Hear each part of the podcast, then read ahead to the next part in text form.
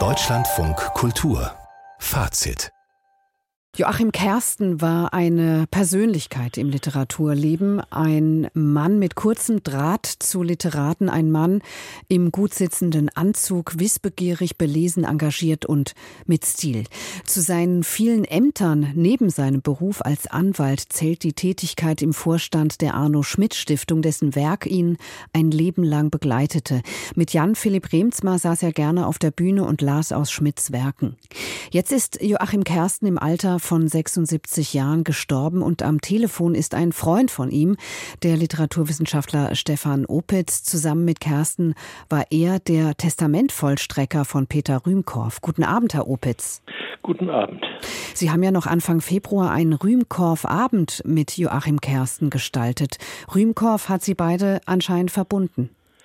Sehr, ja. Wir waren mit Peter Rühmkorff befreundet, Joachim länger als ich.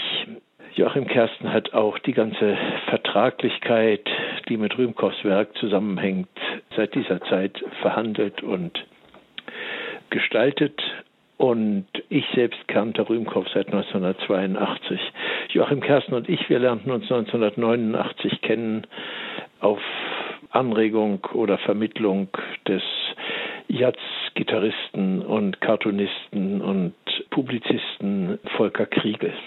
Wir hatten beide großes Gefallen an den Cartoons und Bildergeschichten von Volker Kriegel, der ja sozusagen eine Art von zugeordnetem Mitglied zur neuen Frankfurter Schule war. Also wir verstanden uns literarisch sehr gut. Wir liebten gleiche Autoren und wir haben schöne Reisen zusammen gemacht und so weiter. Wir waren eine ganz gute Kombo eine Zeit Aha. lang. Ja, eine Freundschaft, die sich aus intellektuellen Überschneidungen gespeist hat, ja? Oder? Das kann man so sagen, ja, ja, das kann man so sagen.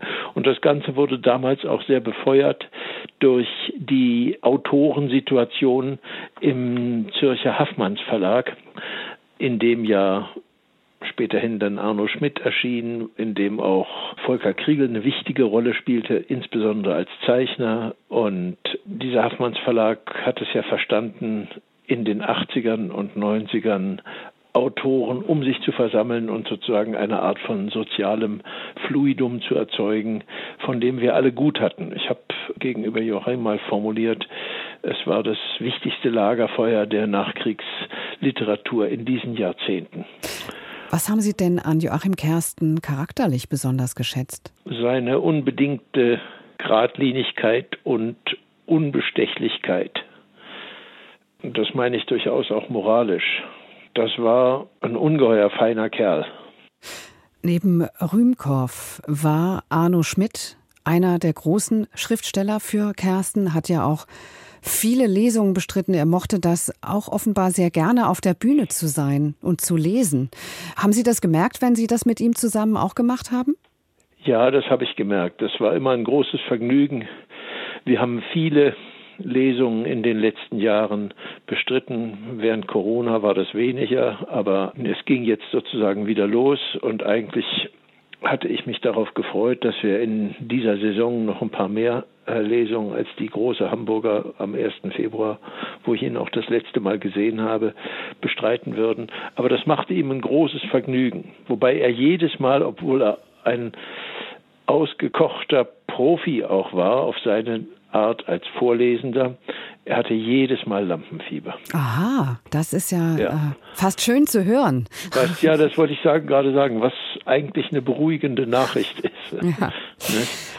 Ja, überhaupt die Bücher. Ne? Es ist überall nachzulesen. Sein Leben war eines voller Bücher. Hatte er einen bestimmten Zugang zur Literatur und war er ein gnädiger Leser? Er war ein genauer Leser und er ist einer der belesensten Menschen, die ich je kennengelernt habe.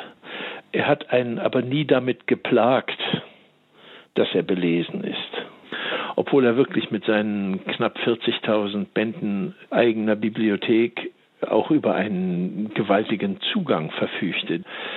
Er hat genau gelesen, er war auch mit dem Urteil teilweise ganz fix dabei. Es war für ihn überhaupt kein Problem, aber es war in den meisten, eigentlich in allen Fällen auf seine Art immer richtig, was er dazu sagte. Er hatte zu den Büchern was zu sagen. Ja, und sein Beruf Anwalt brachte ihn ja dann auch mit vielen großen Namen aus der Literaturszene zusammen, neben Rühmkorff, eben Gras und Kempowski. Ja. Was glauben Sie, warum kamen die zu ihm? Was waren seine Qualitäten als Nachlassverwalter? Das sich geduldige und sehr genaue Kümmern und dass Joachim Kersten alle seine Mandanten sehr, sehr ernst genommen hat. Wenn er sie genommen hat, dann war das ein verlässlicher Vertrag.